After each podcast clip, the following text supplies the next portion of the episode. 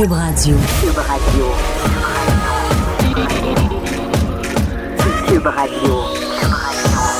Acteur majeur de la scène politique au Québec. Il analyse la politique et sépare les faits des rumeurs. Trudeau le midi. Bon midi, aujourd'hui on est mercredi le 5 décembre 2018. Je m'appelle Jonathan Trudeau. Vous écoutez Trudeau le midi à Cube Radio. Cube Radio, là, de plus en plus, vous pouvez nous écouter pas mal n'importe où, euh, sur l'application, sur votre ordinateur, sur TuneIn Radio. Et c'est nouveau de ce matin même. Vous êtes chez vous, là, vous voulez l'entendre sur le son de la télé, vous pouvez le faire en syntonisant le 599 ou encore le 601. Fouillez-moi pourquoi c'est disponible à deux postes différents, mais ça vous donne deux opportunités de vous souvenir du chiffre, donc 599 ou 601. Et si vous voulez nous, écrire, ben, évidemment, par SMS, le 187 Cube Radio. Ça nous fait toujours plaisir de vous lire. Comme vous le savez, je suis sur euh, la colline parlementaire. J'ai la chance, euh, en plus d'être dans nos merveilleux studios de Cube ici euh, sur la colline, de travailler donc sur dans la sur la tribune avec les gens de la tribune de la presse et d'assister en direct à ce qui se passe, aux échanges, de voir les choses qu'on voit pas nécessairement toujours, d'avoir un regard différent, par exemple, d'assister à la période de questions, de regarder des gradins, de vous parler des réactions, de l'attitude de tout un chacun. Ben, je dois vous dire qu'aujourd'hui, ce qui fait jaser autant dans les corridors que partout dans les chaumières, dans les voitures, dans les bureaux, autour des machines à café, c'est pas euh, le plan d'immigration euh, de la coalition Avenir Québec. Non, non, non, non. C'est pas non plus euh, le projet de loi sur le cannabis qui a été déposé. On pourrait y revenir peut-être, mais on vient changer l'âge euh, l'âge légal. On passe de, de, 18 ans à 21 ans, interdiction dans les lieux publics. Oui, oui, si vous pensiez pouvoir continuer euh, à fumer vos petits joints dans le parc Émilie Gamelin, par exemple, en face de nos studios de Cube à Montréal, tout, tout, tout, tout oubliez ça, la CAQ en a décidé autrement. Non, non, c'est pas ça. C'est pas, je sais pas, moi, le salaire des médecins, comme ça nous fait si souvent jaser. C'est pas les changements climatiques. Non, non, non c'est euh, l'habillement de Québec solidaire. Ça fait beaucoup, beaucoup jaser. J'étais en onde avec euh, Mario Dumont tantôt à LCN et il me disait que sur la page LCN de, de son show où les gens interagissent beaucoup, euh, les commentaires avaient explosé je parle également avec Geneviève Lajoie qui a signé le texte ce matin euh, dans le journal. Même chose, elle a des réactions euh, incroyables. Euh, donc, ça fait beaucoup, beaucoup, beaucoup jaser. Qu'est-ce que vous en pensez? Vous? Êtes-vous d'accord avec Catherine Dorion, avec Sol Zanetti, qu'ils ont le droit de s'habiller comme ils le veulent, qu'il n'y a pas de code vestimentaire à l'Assemblée nationale? Parce que d'ailleurs, ça, c'est un élément qu'on a appris, hein, tout le monde, même les, gens qui sont habitués euh, à, couvrir l'Assemblée nationale, on était tous persuadés qu'il euh, existait un code vestimentaire, qu'il y avait un minimum. D'ailleurs, il y a quelques années, le, le, le président, c'est celui qui aimait beaucoup le homard décortiquer les bonnes bouteilles de vin et de se péter la fiole en voyage, le Jacques Chagnon, celui qui disait que l'on excuse, que l'on s'excuse ou que, l'on accuse que l'on s'excuse, voilà cette grande phrase creuse qui a passé l'histoire.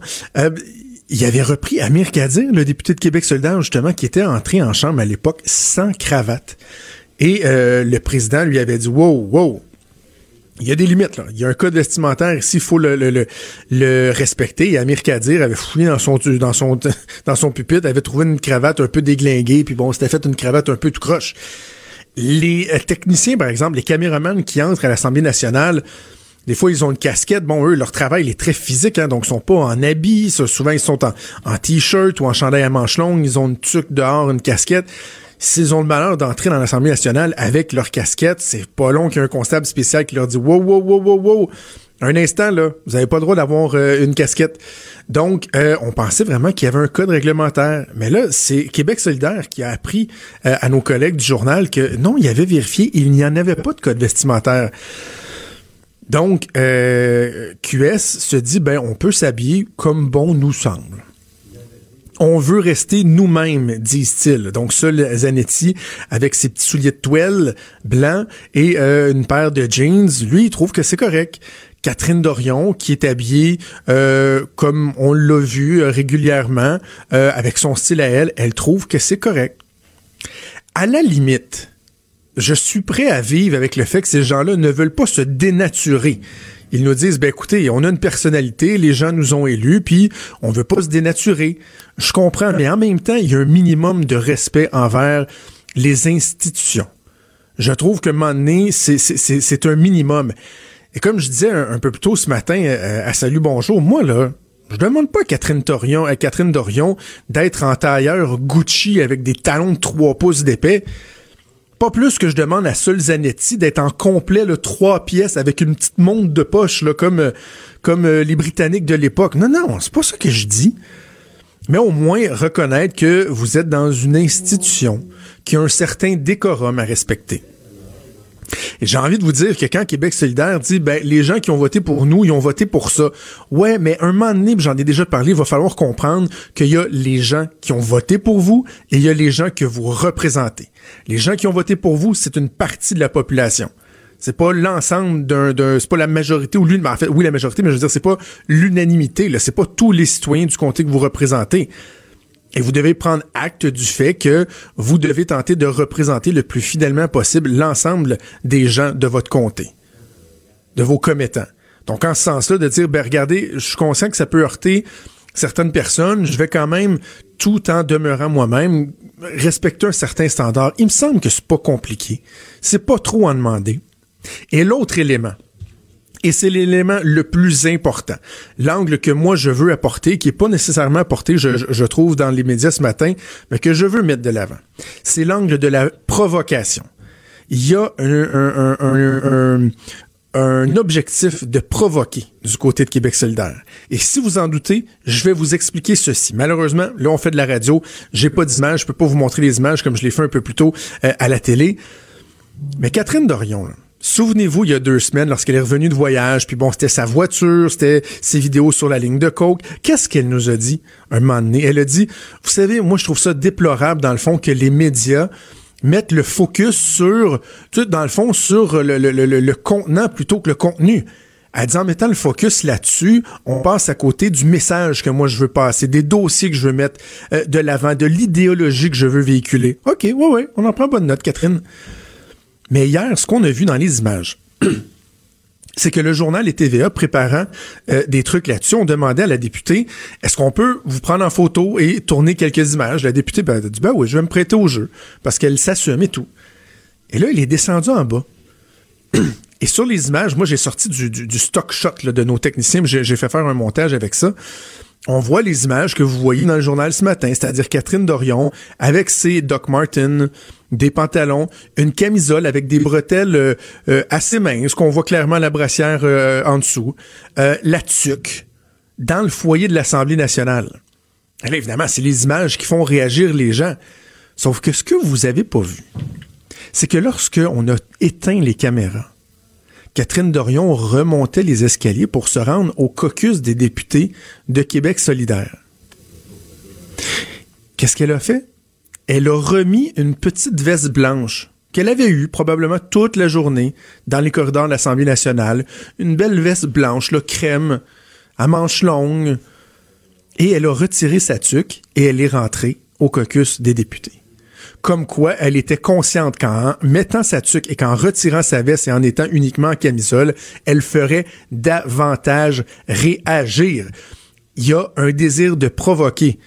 Donc, qu'on me lâche les baskets là, avec, là, vous savez, on veut juste être nous-mêmes. Non, non, non, il y a un désir de provoquer. Et ça, il faut en être conscient. À partir de ce moment-là, vous, vous faites l'idée que vous voulez, l'interprétation que vous voulez, l'opinion euh, qui vous va. Et moi, je respecte ça. Est-ce que vous êtes d'accord avec ça? Est-ce que vous n'êtes pas d'accord? Ça vous appartient. Mais il faut quand même comprendre qu'il y a un désir de provocation du côté de Québec solidaire. Bref, euh, tantôt, après la pause, on va en parler avec Jean-Pierre Charbonneau, l'ancien président euh, de l'Assemblée nationale, euh, qui a son opinion là-dessus, bien hâte de, bien de l'entendre. avant d'aller en pause, je vais vous parler un peu de, la période de questions. J'ai été très critique envers le Parti libéral du Québec, entre autres des oppositions générales la semaine dernière. je trouvais que, bon, je, je, vous en ai parlé en long et en large, que les libéraux avaient été arrogants, que la CAQ s'était très bien défendue que c'était même les libéraux qui étaient plus sur la défensive. Hein. Je, je, je, questionnais leur niveau de préparation. Je pensais que c'était pour être facile. Et là, aujourd'hui, à la période de questions, les libéraux ont été fort, fort efficaces. Je pense entre autres euh, à Dominique Anglade, l'ancienne ministre de l'économie, qui a posé des questions à Simon Jolin Barrette sur son plan d'immigration. Évidemment, ça fait jaser depuis hier. Euh, on a déposer le, plan du côté de la CAQ. Bon, on veut diminuer les seuils à 40 000. On est en discussion avec Ottawa pour faire en sorte qu'on puisse diminuer deux catégories qui sont plus contrôlées par Ottawa, c'est-à-dire la réunification familiale et les réfugiés, parce qu'ici au Québec, euh, on a euh, compétence euh, pour ce qui est des immigrants économiques. Donc, comme on veut diminuer de façon égale du côté de la CAQ, on a besoin de la collaboration du fédéral. On sent que le fédéral n'est pas très, très enclin. Il y a des affrontements en vue. La ministre Anglade a, comment, a, questionné Simon Jolin Barrette, le ministre de l'Immigration, sur la réunification familiale en disant ben écoutez, vous arrêtez pas de dire que euh, une des raisons pour laquelle vous diminuez les seuils, c'est que c'est un échec au niveau de l'intégration. Que bon, on le dit toujours, un sur cinq, euh, c'est quoi, c'est près de 20% des immigrants qui quittent après après un certain délai, qui, qui quittent le Québec. Le taux de chômage et tout bon. Mais là, elle dit, vous voulez vous attaquer aussi à la réunification familiale? Et là, il demande au, euh, au ministre, savez-vous quel est le taux de rétention? Des immigrants qui, donc, arrivent ici au Québec lorsqu'ils font l'objet d'une réunification, donc des gens qui viennent rejoindre des membres de leur famille qui sont déjà installés au Québec. Et là, une question, deux questions, le ministre incapable de répondre euh, trouve des faux fuyants. Et là, Dominique Anglade nous drop, pardonnez-moi l'anglicisme, la réponse en disant, ben c'est 92% monsieur le ministre. Alors, ce sont les gens qui s'intègrent le mieux. Vous parlez d'intégration, ils demeurent ici. Et le message que vous envoyez, c'est que vous voulez réduire également ces seuils-là. Est-ce qu'il n'y a pas une incohérence? Et là est le défi de la CAQ, hein, c'est d'être cohérent dans toutes les questions euh, d'immigration. Même chose sur euh, le cannabis projet de loi qui a été déposé juste avant la période de questions par Lionel Carman. André Fortin, le député libéral, celui que plusieurs voient comme euh, un, aspirant euh, crédible euh, au poste de chef du Parti libéral du Québec, on lui découvre un aspect qu'il ne qu'il ne qu'il n'avait pas présenté en tant que ministre. En tant que ministre, toujours très en contrôle un discours sobre, mais il a beaucoup, beaucoup de mordants comme député de l'opposition, a réussi à mettre sur la défensive le docteur Lionel Carman, qui est ministre délégué à la Santé. Et franchement, je dois vous dire qu'il s'en est pas très, très bien tiré, le docteur Carman. On avait de la misère à comprendre où il s'en allait avec ses skis euh, dans les réponses qu'il tentait de donner André Fortin. J'ajouterais même à ça Isabelle Melançon, euh, critique en matière de culture, qui a questionné euh, Nathalie Roy, la ministre de la Culture, sur la politique culturelle du Québec. Ça a été difficile pour Madame Roy, qui a semblé un peu même paniquer, euh, chercher ses repères, des réponses incomplètes, pas capable de livrer le message dans le temps qui lui était imparti. Bref, une bonne période de questions pour les libéraux qui enfin ont eu l'air d'une vraie opposition. Trudeau, le midi. Joignez-vous à la discussion. Appelez ou textez. 187 Cube Radio. 1877 827 2346. Jean-Pierre Charbonneau a été député du Parti québécois pendant de longues années, mais particulièrement, il a été président de l'Assemblée nationale de 1996 à 2002. Il est au bout du fil. Bon midi, Monsieur Charbonneau. Oui, bon midi. Monsieur Charbonneau, êtes-vous surpris euh, du tollé que soulève cette question-là sur euh, le code vestimentaire, ou en tout cas l'absence de code vestimentaire à l'Assemblée nationale, parce que ça fait énormément réagir aujourd'hui? Ben, ça me surprend pas quand j'ai vu les deux photos des deux députés euh, plus récalcitrants par rapport au code vestimentaire dans le journal de Montréal de ce matin. Alors là, j'ai compris qu'il avait poussé le bouchon un peu pas mal. Moi, en 76, quand j'ai été député, euh, élu député, j'avais 26 ans, donc de printemps suivant, puis l'été, on a étudié la loi 101 à l'Assemblée nationale. Il faisait chaud, il n'y avait pas encore de climatisation, et euh, alors j'avais décidé, comme en m'inspirant de ce qui se passe Parlement israélien de dire bon, mais moi, je peux siéger à manche courte, euh, en chemise, pas de cravate, pas de veston. Puis j'avais poussé un peu fort. J'étais même arrivé à l'Assemblée en sandales, pas de, pas de bas. Et euh, j'étais bien, j'étais confortable. Il faisait ah pour moi moins chaud, mais euh, disons que le président de l'époque, Clément Richard, il n'avait pas trouvé ça de bon goût et en bout de piste, euh, c'est le président qui a la responsabilité de maintenir le décorum à l'Assemblée nationale qui euh, a établi cette règle-là. En fait, la règle qui est toujours suivie un peu. Et puis, je suis rentré dans le rang. Et quand j'étais président, j'aurais aimé par ailleurs qu'un député me pose le problème. Ben est-ce que la cravate est obligatoire? C'est par exemple euh, un député qui arrive avec un veston puis euh, une chemise style chinois là, ou encore un col roulé, est-ce que ce serait acceptable? Et moi, j'aurais dit oui que ça le serait. Mais il y a une différence entre ça et puis ce que j'ai vu ce matin dans le journal, où une députée arrive euh, en quasiment camisole avec des grosses bottes de travail, là, même si ça fait pas être en mode, c'est pas une salle camisole avec une sucre, c'est parce qu'à un moment donné, je comprends, euh, Monsieur Charbonneau, que des gens disent bah ben faut moderniser les institutions, faut euh, se mettre au goût du jour pour essayer d'intéresser les gens à la chose politique, mais c'est qu'à un moment donné, il y a un respect élémentaire des institutions. Il y a un respect élémentaire, c'est le Parlement. Est-ce que les députés de Québec solidaire auraient aimé ça voir Manon en camisole faire le débat des chefs à la télévision pendant la campagne électorale? Je pense que non. Est-ce que ça aurait envoyé une image de sérieux et de respectabilité et aussi de respect des citoyens? Ben, la réponse, ça vient de, elle tombe sur le sens. Alors, pourquoi aujourd'hui ça serait différent? Parce que là, tout à coup, on a été élu, on n'est pas chef, puis on peut penser qu'on peut venir n'importe comment à l'Assemblée nationale. Il y a des limites. C'est clair que, euh, puis ça, je l'ai souvent remarqué, puis je pense n'importe qui qui voit l'Assemblée nationale voit qu'il y a une espèce de latitude beaucoup plus grande pour la tenue vestimentaire des femmes que celle des hommes. Les hommes sont conscrits ah. euh, pour le moment à euh, des vestons, cravates, et puis même s'il peut y avoir de la couleur à cet égard-là, alors que la, tenue vestimentaire des femmes est plus variée. La mode féminine a toujours été plus variée que celle des hommes. Ceci étant, il y a là aussi, à un moment donné, euh, des limites. Et je pense que si tout n'est pas précisé dans le règlement. Il y a, le mot décorum y est, puis euh, je crois qu'à un moment donné, il faut. Tu sais, les gens disent c'est le monde ordinaire. Oui, mais le monde ordinaire, à un moment donné, et même quand ils sont ordinaires, il y a des soirées où les, bandes, les gens du monde ordinaire s'habillent autrement. Il y a des mariages, il y a des baptêmes, il y a des cérémonies particulières, ou même les gens qui n'ont pas beaucoup d'argent, monde ordinaire des quartiers ouvriers, euh, ben ils s'habillent autrement que quand ils vont euh, à shop ou bien quand ils vont euh, dans un bar. Ben, et je disais, M. Charbonneau, en ouverture d'émission, que Québec solidaire nous parle souvent des gens qui les ont élus. Hein. Ils disent, les gens qui ont voté pour nous ont voté pour ce que nous sommes. Mais il serait peut-être temps qu'ils arrêtent de parler des gens qui les ont élus et de parler des gens qu'ils représentent. Parce que là, ils représentent des comtés en entier et de penser qu'il y a peut-être des gens qui s'attendent à un peu plus de, de décorum, par exemple, de la part de leurs députés. Mais moi, je suis convaincu qu'on ferait un sondage, on demanderait euh, à, l'électorat euh, de Québec solidaire ce qu'ils en pensent. Je pense que les gens seraient d'accord avec moi. C'est pas parce que tu as voté pour Québec solidaire que tu as voté pour que ton, ton député ou ta députée euh, se comporte euh, comme à l'Assemblée nationale, comme si elle était dans un bar ou en train de faire un spectacle. Euh, encore là, on peut avoir une certaine souplesse, mais il y a des limites. Là, je pense. Et je crois que ce que j'ai vu ce matin, c'est que là, on a franchi les limites parce que ajoutons un peu plus et puis on arriverait avec des jeans troués en disant ben c'est la mode, puis aujourd'hui, euh, la plupart des jeans se vendent troués.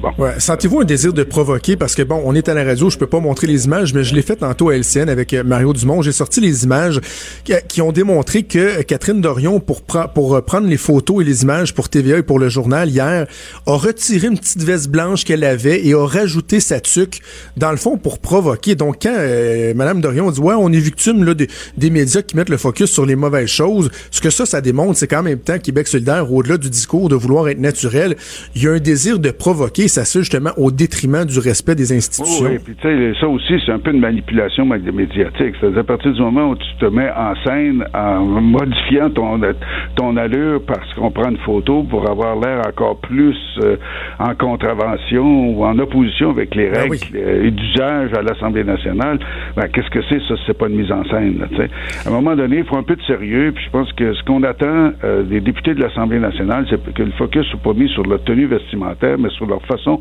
de se comporter, de s'exprimer, puis sur la fond des choses. Donc, euh, François Paradis, le nouveau président, a un, premier dossier chaud sur son bureau. Il a été questionné ce matin. Il a dit on va se pencher sur la question.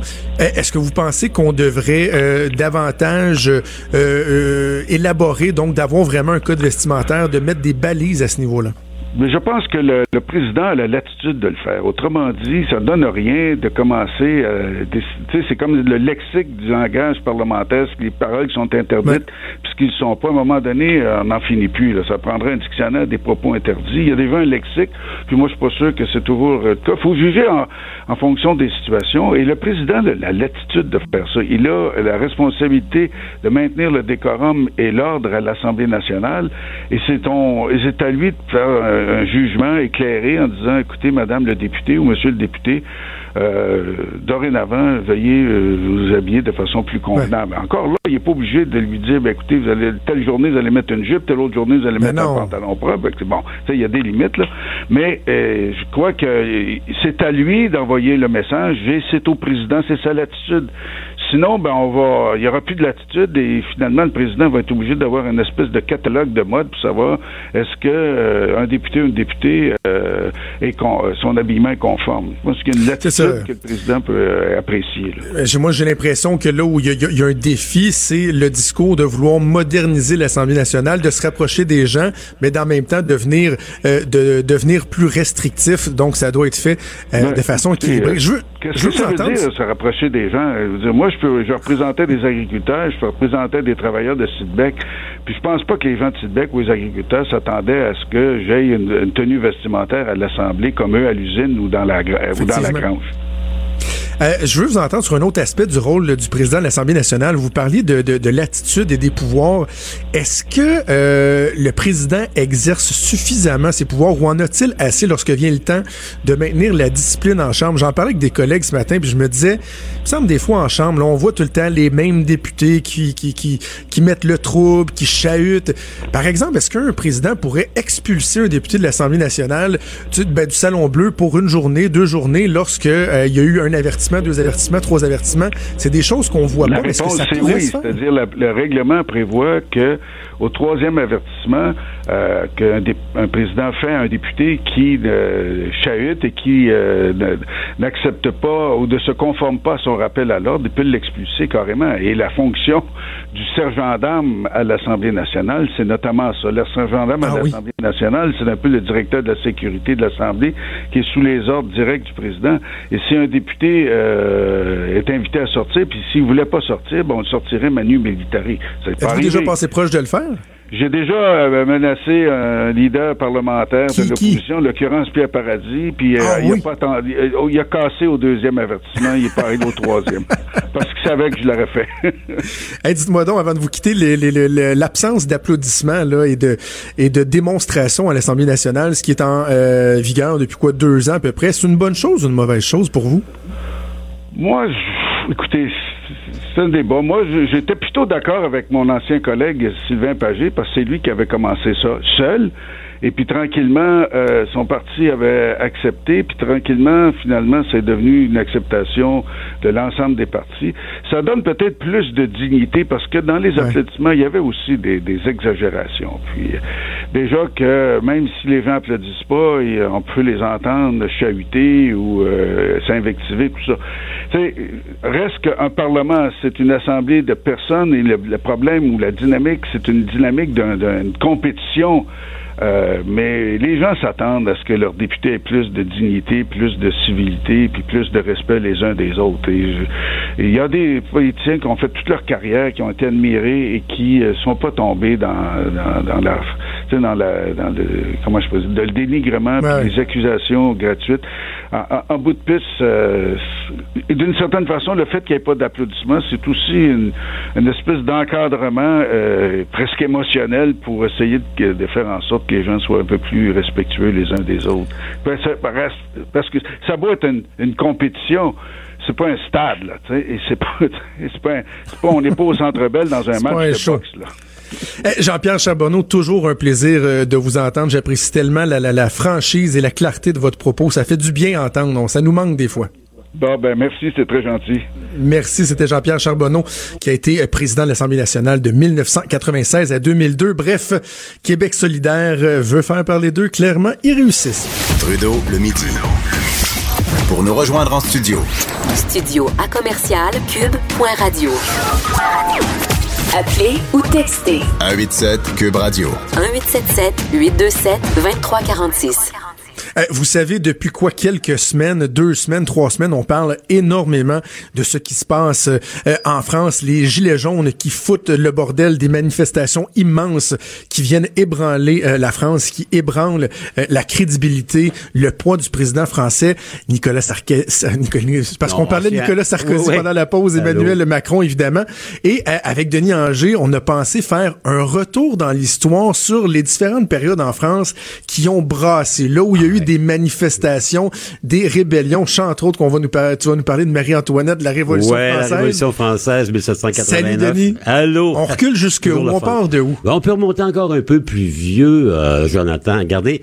C'est un mouvement, euh, les Gilets jaunes, qui est imprévu, spontané, il n'y a pas de leadership qui est connu. C'est une espèce de immense cri, j'en ai ras le bol. Hein? Euh, et on peut remonter euh, il y a longtemps, longtemps. Vous savez, les euh, gilets jaunes, c'est relié beaucoup au prix de l'essence. Ça a été le mhm. déclencheur, l'augmentation des taxes sur l'essence, ce que les Français appellent le gazole, le fuel, qui est entré en vigueur le 1er janvier. Mais si on remonte à l'époque, l'ancien temps, l'ancien régime, aujourd'hui, l'essence est fondamentale. À l'époque, c'était le prix du pain.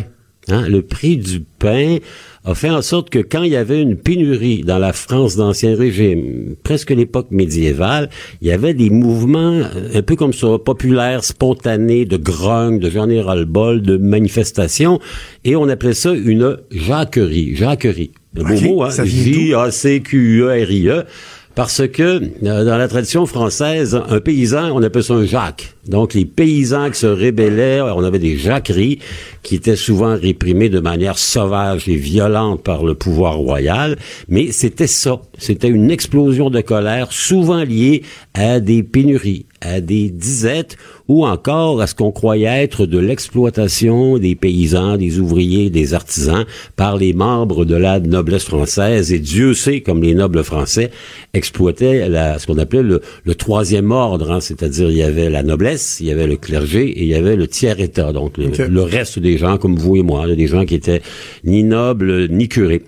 Euh, et ça revient constamment dans l'histoire de France. Les jacqueries, les soulèvements, les émeutes, les mouvements populaires, toujours sauvagement réprimés et toujours liés à au prix du pain. Au prix du pain, ah, la crise économique se traduit souvent par une augmentation du prix du blé, une rarification du pain, et on dit que la Révolution française, la grande révolution de 1789, elle est liée à de mauvaises récoltes qui font en, sorte que dans les années qui ont précédé, le prix du blé et conséquemment le prix du pain a monté de manière considérable. Et d'ailleurs, quand le peuple de Paris s'en va au somptueux euh, château de Versailles, pour prendre possession du roi de France qui s'appelle Louis XVI, de Marie-Antoinette qui est son épouse et qui est reine de France et de ses enfants, les femmes affamées qui dirigent le cortège disent on s'en va chercher le boulanger, Louis XVI, la boulangère, Marie-Antoinette, et le petit Mirliton, le petit euh, Louis C'était vraiment l'image qu'on y a posée. Exact. Et ces mouvements-là sont récurrents dans l'histoire de France. On l'a vu, la Révolution française. On l'a vu lorsque la, la, Grande Terreur a régné avec Robespierre. Les gens, éventuellement, se sont rébellés. En 1830, ils se sont rébellés contre le roi qui s'appelait Charles X. En 1848, ils se sont rébellés euh, contre le roi Louis-Philippe. En 1870, ils ont créé ce qu'on a appelé la Commune de Paris. Mais là, c'est moins une question de faim et de ras-le-bol une question de choix euh, comment dire, idéologique. La Commune de Paris, c'est la gauche, c'est la droite, c'est le marxisme qui apparaît tranquillement, les ouvriers et les paysans contre les bourgeois et les gens qui ont de l'argent. Ça nous amène un peu à il y a un mois, un mois et demi, un mouvement qui vient de nulle part. Hein, personne ne voit rien venir. Le gouvernement français de Macron, euh, qui est dirigé par un homme de centre droit qui s'appelle Édouard Philippe, qui est le premier ministre de la France, dit il faut qu'on rétablisse l'équilibre budgétaire du déjà vu, du déjà entendu, hein. la rigueur, l'austérité, la dette, le déficit. Il faut dire que euh, la France est dans un mauvais état en termes économiques. Le chômage est élevé, la dette est lourde. Il y a tellement de privilèges dans ce pays-là que le gouvernement, il est Ici, on pense que le gouvernement, il est gras. Ben, il faut aller voir le gouvernement français. Vous savez combien il y a de limousines qui sont mises à disposition des membres de l'État français, Non, non. Jonathan? 47 000. Ben voyons. Des fonctionnaires à limousine. Nous autres, je m'en venais au studio, je passais devant euh, l'allée des limousines, entre guillemets, là, les Toyota euh, Ouais, ouais. Sienna du Conseil des ministres. Il y en avait quoi, 25? Ben, il y en a 26 partout. pour les ministres, Ouais. une pour euh, le président de l'Assemblée Et nationale. une, le chef évidemment, de- Il y pour celle qui, pas plus que 30-35. qui, qui se avec délectation là, à la tête de Québec solidaire. On a bien Oui, oui, ce matin qu'on a vu, là, comment dire, la, le, le panégyrique vestimentaire de l'équipe euh, solidaire. Enfin, donc, on en revient. Donc, le mouvement, il prend appui sur l'augmentation des taxes sur les produits pétroliers. Un, ça devait entrer en vigueur le 1er janvier. Les Français, ils en ont ras-le-bol. Leur capacité, d'a- de, leur pouvoir d'achat se raréfie, diminue. Ils sont confrontés à une situation économique difficile. Les retraités encore davantage. Et non seulement le gouvernement dit, ben, il faut de la rigueur, de l'austérité, on va contribuer à, comment dire, à rendre la France plus verte en taxant lourdement les produits pétroliers le chemin de l'enfer, il est pavé de bonnes intentions. L'idée est de dire, regardez, on va les amener à prendre des véhicules qui consomment moins, l'électrification, des hybrides, etc. Mais ce faisant, ils ont heurté tous les gens qui, en France, comme ici, ont pas les moyens d'avoir une Tesla Ouais. Ou une hybride. Ce qui est à peu près tout le monde. Ce qui est à peu près 97-98 de la population. Donc, ils ont heurté les gens qui sont une base silencieuse, la majorité silencieuse. Des gens qui sont des artisans, des ouvriers. Il y a, c'est une classe qui est ni à gauche, ni à droite. C'est pas des gens socialistes, c'est pas des gens qui sont proches du Front National. Ce sont des Français moyens tannés. Passez-moi l'expression québécoise tannés. Et là, on les invite à dire, on est tannés. On fait quoi? Regardez dans votre voiture, qui va être taxée lourdement parce que le prix de l'essence va augmenter. Vous avez, par obligation de l'État, à avoir un gilet, un gilet jaune. Euh, c'est essentiellement, euh, regardez, on le voit ici. Un sur les- dossard de sécurité. Tout à fait. Une veste jaune réfléchissante, là, un peu fluo, en cas d'accident. C'est pas bête d'ailleurs l'idée que d'avoir l'obligation d'avoir dans ta Ouais. voiture. Ici au Québec, avec les tempêtes de neige, les voitures prises dans le banc de neige sur le côté, ce serait pas une mauvaise idée, d'autant plus que ça vaut à peu près une pièce et 99 chez Canadian Tire.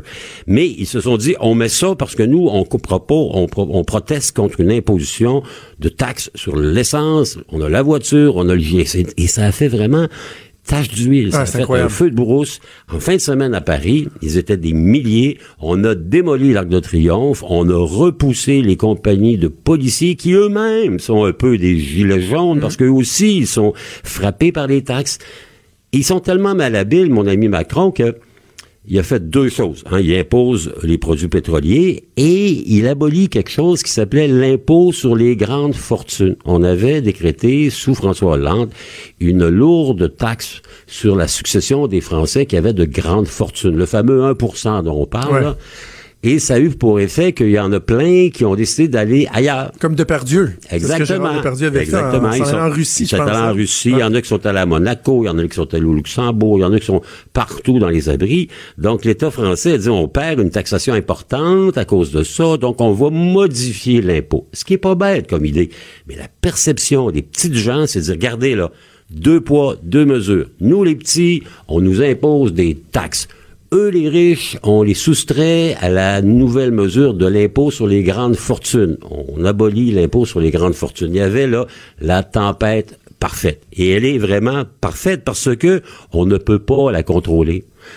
Souvenez-vous ici, là, le, le printemps érable, Ben les oui. carrés rouges. Au moins, il y avait des, des interlocuteurs. Nadeau Dubois, Desjardins, Léo Blouin. Là, les porte-paroles, on Là, pas les identifier. Il y en a qui commencent à émerger, Un peu. mais qui s'autoproclament, dans le fond. Ouais, ouais, ben la madame qui a fait le premier texto, euh, elle a pas de fellowship, il y a pas de leadership. Euh, un peu tout le monde, il dit, ben moi j'en suis, ils arrivent tous, ils sont à la télé française, et Dieu sait comme la télé française vous en met des gens avec des gilets jaunes, mais ils ont pas de contrôle. C'est vraiment un mouvement spontané, populaire, de j'en ai plein mon casse et dans lequel se sont inscrits, on l'a vu la semaine dernière, des mouvements qui sont, eux, nettement plus dangereux. Ce qu'on appelait Ben ici, oui. ben oui, Les casseurs, le, le black bloc, ben ça existe aussi en France. Donc ils sont pas black, ils sont yellow, mais ils font exactement le même truc. Ils attaquent les forces de l'ordre et, et Dieu sait qu'à Paris, notamment et dans les villes de France, c'est pas de l'asphalte, hein, ce sont des pavés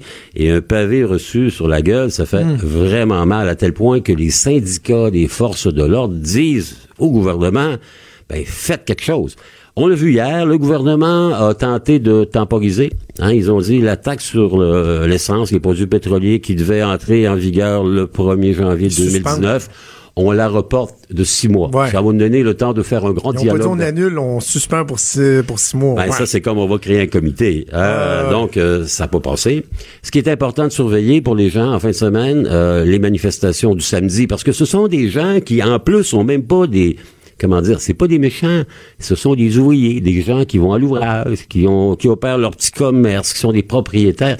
Notamment, il y a beaucoup de propriétaires d'entreprises de construction, parce que eux autres, ils ont du matériel roulant, ils ont des caterpillars, ils ont des diesels, ils ont des grosses machines qui fonctionnent à l'essence et ils sont vraiment touchés de plein fouet. Donc, c'est une espèce de France profonde, moyenne, hors de la l'intelligentsia classique de Paris et de la Sorbonne qui se mobilisent et ce sont des gens qui, on va le voir samedi, qui tous les samedis, parce qu'ils travaillent du lundi au vendredi, même oui, ça, ils ont pas le temps. il y a pas de manif la semaine. Il y a des blocages, mais ce sont des vieux, des retraités, des madames, des chômeurs. Mais la fin de semaine, on les verra. Jusqu'à quel point, parce que tu as été bon directeur des communications, entre autres de la commission de la capitale nationale, t'en connais un bout sur le- le- la communication, crise sur le de gestion de crise, ouais. Je- pas, non, pas sur la gestion de crise, sur l'aspect marketing. Jusqu'à quel point euh, le fait d'avoir une bonne idée, un filon au niveau marketing qui va frapper l'imaginaire, euh, peut avoir un, un rôle prépondérant dans l'ampleur du mouvement. Tu euh, Printemps érable, t'en as parlé, Le carré c'était le rouge. carré rouge. Là, c'est le gilet jaune. Ouais. Ça prend des fois quelque chose qui vient frapper l'imaginaire pour vraiment susciter l'adhésion des exact. gens. là. Et, et d'autant plus facile. L'aspect marketing. Que tout le monde, il y en a un. Il y en a un dans son char, il y en a un dans, sa, dans son coffre de voiture. Tu sais, au moins, le carré jaune, il fallait faire l'effort de le, de, de le couper puis de le coller. Là, même pas. C'est c'est brillant. C'est brillant. La première, Joblowski qui, a- qui a tweeté en disant on va protester, on va aller bloquer un, un réservoir de pétrole. Mettez vos gilets jaunes parce que nous sommes des automobilistes et c'est nous qui allons être pénalisés. C'est brillant. Et je pense qu'il n'y a pas une Moses de compagnie de marketing qui aurait eu la brillance Non, non, d'inventer c'est ça. Il n'y a pas personne qui a réfléchi à ça. C'est juste la bonne idée. Exactement. C'est une idée géniale qui rejoint une clientèle qui était mûre, le fruit était mûr, et c'était tellement mûr, mais tellement imprévisible qu'on voit bien Macron n'a pas encore parlé, il, il se promène, il ose pas, il envoie à l'abattoir Édouard Philippe, qui est son premier ministre, qui est un homme Mais de droite. C'est surprenant qu'on n'apprenne pas plus des erreurs du passé. Du passé. Tu sais, as parlé de, de grands chambardements. J'imagine le plus gros aurait été la Révolution française Ouais. dans, dans l'histoire de la France. Ça amenait Ouais. à la fin de la monarchie, dans le fond. Exactement, ça a changé le régime. En 1840, c'était l'abolition. 48, ça a été l'abolition de la monarchie totale. C'était un 1830, c'est soulèvement la- du peuple. Exactement. Des soulèvements du peuple qui, à l'époque, étaient liés notamment à des questions. Ils avaient faim. Hein? Les Français crèvent pas de faim actuellement, mais ils sont accablés par les taxes, par les impôts, par les charges sociales. Et là, ça a été vraiment, en anglais, l'expression, on dit la paille qui brise le dos du chameau. The, Hein? the straw that breaks the camel's back. En français, on va traduire ça. C'est la goutte qui a fait déborder le vase. Et dans le cas de la France aujourd'hui, ben, euh, la goutte, elle est jaune et elle se porte sur les épaules. Toujours un plaisir de t'entendre, mais pour ceux qui voudraient te voir aussi, Ah ben oui. parce que tu es fort agréable à regarder, Ah, euh, parle-moi un instant de Des chemins, des histoires. C'est euh, ton émission qui est diffusée, c'est la quatrième saison, Ouais. sur tout le réseau de euh, ma TV. Exact. On, On sait peut que- te regarder euh, parler des, des, des, des, des chemins, des histoires. Des itinéraires historiques dans la grande région de Québec, qui est la capitale de tous les Québécois. Donc, en parlant de Québec, on va rejoindre les gens de partout au Québec, et c'est ce qui a amené euh, euh, Vidéotron à dire, hey, c'est une émission qui est super le fun, elle est, pro- elle est produite à Québec, mais on va la rendre disponible à l'ensemble du réseau. Moi, Ma TV Ben oui. Montréal, Sherbrooke, Gatineau, Trois-Rivières. Euh, si vous faites de l'insomnie, si vous êtes attentif, euh, vous allez vous, allez Il y a des chances de tomber à un dessus. moment donné, des chemins, des histoires. Taïna Lavoie, qui est ma co-animatrice, et elle est bien agréable à regarder. Et moi, le raconteur d'histoire, ben, on vous amène toutes les semaines découvrir de Ouais, nouveaux ouais, vous parcours. formez un, un super duo euh, toujours intéressant. Vous êtes super gentil. de regarder l'émission. Ben merci Denis, on se reparle la semaine À prochaine. la semaine prochaine. Denis Anger, notre Salut. historien. Trudeau, le sexe symbole de la politique. Ah, c'est Jonathan, pas Justin. Trudeau le midi. Cube Radio. Et de retour dans Trudeau le midi, peut-être vous dire qu'on a eu des nouvelles de l'état de santé d'Adonis Stevenson, euh, les médecins du CHU de Québec qui ont rencontré euh, les médias pour faire le point sur l'état de santé du boxeur. Ce qu'on comprend, c'est que euh, il est toujours dans un état stable, mais qu'on peut considérer comme étant critique. Il est dans un profond coma provoqué. Les médecins qui ont dit qu'il était très possible que Adonis Stevenson garde des séquelles. Il aurait subi un important traumatisme crânio-cérébral et comme le, le. On a dû intervenir euh, euh, chirurgicalement euh, dans la nuit de samedi à dimanche. On lui a carrément ouvert la boîte crânienne pour relâcher la pression qui était créée, la pression du sang dans le cerveau qui était créée, créée suite à l'hématome. Donc vraiment là, Adonis Stevenson qui n'est pas sorti du bois ça regarde pas trop trop bien. En tout cas, espérons qu'il pourra euh, demeurer en vie et on verra par la suite euh, ce qu'il adviendra de, son état de santé, euh, des, séquelles qu'il pourrait y avoir au long cours. Mais bref, les autorités qui ont fait le point ce midi. Peut-être un mot sur Valérie Plante, hein? la mairesse de Montréal, qui hier, franchement, je, je sais pas ce qu'elle a pensé, là. On a, elle avait le jugement d'une puce. Tu une puce, là, qui vient dans vos cheveux, dans votre tête, là. Elle a eu autant de jugement qu'une puce. Valérie Plante est dans un événement à Montréal. Elle n'est pas à l'étranger, là. Dans un parterre uniquement anglophone, euh, euh, comme par exemple Philippe Couillard en Islande avait déjà commis l'impair. Moi, je dirais quand même l'impair de s'adresser uniquement en anglais, un parterre euh, unilingue anglophone en Islande. on avait dit au premier ministre, ouais, faudrait peut-être faire attention, là, tu sais. Le premier ministre avait dit, ouais, dans ma tête, je parlais déjà, je suis en anglais. Non, il avait retenu sa leçon. Il avait pu faire par la suite. Mais là, Valérie Plante, qui est chez elle, à Montréal, une ville qui dit, oui, il y, a beaucoup d'anglophones, là. Faut faire attention à ça, faut protéger notre français. Mais qui s'en va prononcer une allocution uniquement en anglais. Et en plus, elle a le culot de dire par la suite, en s'excusant, il faut lui donner, là. Faut avouer à moitié pardonner. on, on est pardonné à moitié. Ça, ça excuse pas l'erreur de jugement. Ça va dire, ben, vous savez, D'habitude, je, je, lis mes textes. Mes textes sont majoritairement en français. Mais là, je suis sorti de mon texte. J'ai parlé avec mes tripes. Puis qu'est-ce que vous voulez, dans le fond, ce qu'on comprend, c'est quand elle parle avec ses tripes, ben, elle pense en anglais. C'est comme quand Justin Trudeau nous parle en français. Si vous portez le moindrement attention à son discours, à la façon, la syntaxe de ses phrases, vous voyez que le gars réfléchit, réfléchit en anglais. Ses phrases en français sont construites comme des phrases en anglais. Donc, on a, on a pu euh, prendre la mesure des difficultés du français de Justin Trudeau au cours des dernières années, ce qui amène des gens des mauvaises langues à dire que Andrew Scheer a pratiquement meilleur français que Justin Trudeau. Mais bref, la mairesse de Montréal, elle, dans le fond, nous dit que quand elle parle avec ses tripes, elle parle en anglais. Mais quelle erreur de jugement. Vous savez quoi? On a parlé euh, amplement euh, de l'affront de Doug Ford envers les Franco-Ontariens au cours des dernières semaines. Ben, je trouve que c'est pratiquement aussi pire, sinon pire ce que Valérie Plante a fait en termes d'affront. Et ce qui m'écœure profondément là-dedans, et ça, vous allez souvent m'entendre dire ça sur plusieurs dossiers, c'est que lorsque, par exemple, dans un dossier comme la, santé du français au Québec, si vous tenez une position qui n'est pas évidente à défendre, qui, fait appel à beaucoup de nuances, par exemple, sur le fait que oui, à Montréal, faut être vigilant, mais que de façon générale, euh, le français est en bonne santé, comme moi j'essaie de le faire pendant, pendant le passé, ben là, vous vous faites dire par des gens comme euh, Mathieu Boccoté que c'est pas vrai qu'on est en train de se faire assimiler. Et là, vous avez une Valérie Plante qui vient décrédibiliser tout le monde qui tente d'avoir un discours nuancé là-dessus en faisant ce qu'elle a fait. Bref, c'est complètement ridicule avant de vous partir, de, vous laisser, je veux absolument vous parler euh, d'un texte qui, j'imagine, va faire tellement réagir mon ami Richard Martineau, lui qui euh, déplore les, dérapages sur le political correctness. D'ailleurs, hein, son émission, son émission qui s'appelle Politiquement incorrect. Et bon, lui va souvent dénoncer le fait que euh, bon, on voit de l'appropriation culturelle partout, on n'a plus le droit de se déguiser, on n'a plus le droit de de ça. Mais là, j'en ai une bonne pour Richard. J'espère qu'il nous écoute. C'est l'université Swansea euh, c'est au Pays de Galles, ça. C'est un article qui est paru euh, dans le Independent euh, au cours des dernières heures qui nous dit que les végétariens, les végétaliens, les vegans, là, commencent à faire appel à un changement de notre lexique. Et là, attendez, là, là vous, vous le voyez pas venir. Là. Ce qu'eux disent, c'est que de plus en plus dans notre société, il y a une prise de conscience sur euh, le traitement fait aux animaux. Sur le fait que, par exemple, lorsque vous mangez un bœuf, ben ce bœuf-là, euh, il a pollué, euh, il a été traité, euh, bon, sauvagement, il a été engraissé, ça a pris de l'eau, puis de l'eau, puis de l'eau, on a gaspillé de l'eau pour faire grandir ce bœuf-là ou ce veau-là ou peu importe.